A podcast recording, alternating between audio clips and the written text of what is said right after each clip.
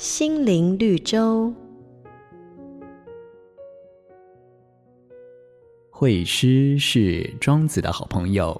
有一回，惠施对庄子说：“魏王给了我一些大葫芦的种子，我把它们拿去种，果然长出了很大的葫芦。我拿它来装水，可它却不够坚固，装满水后一拿起来就破了。既然如此，我便把葫芦剖开成两个水瓢，可它又宽又浅，装不了多少东西。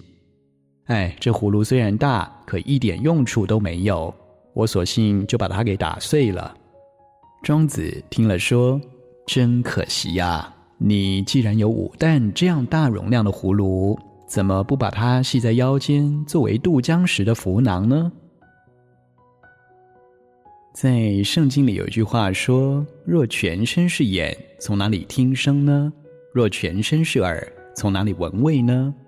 眼不能对手说：‘我用不着你。’”头也不能对脚说：“我用不着你。”亲爱的朋友，不要轻看自己，也不要藐视他人，善用上帝所赐个人独特的恩赐，才能活出生命的价值。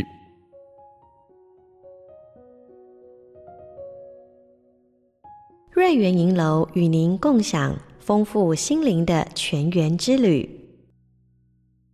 好家庭联播网。中部地区古典音乐台 FM 九七点七，北部地区 Bravo FM 九一点三。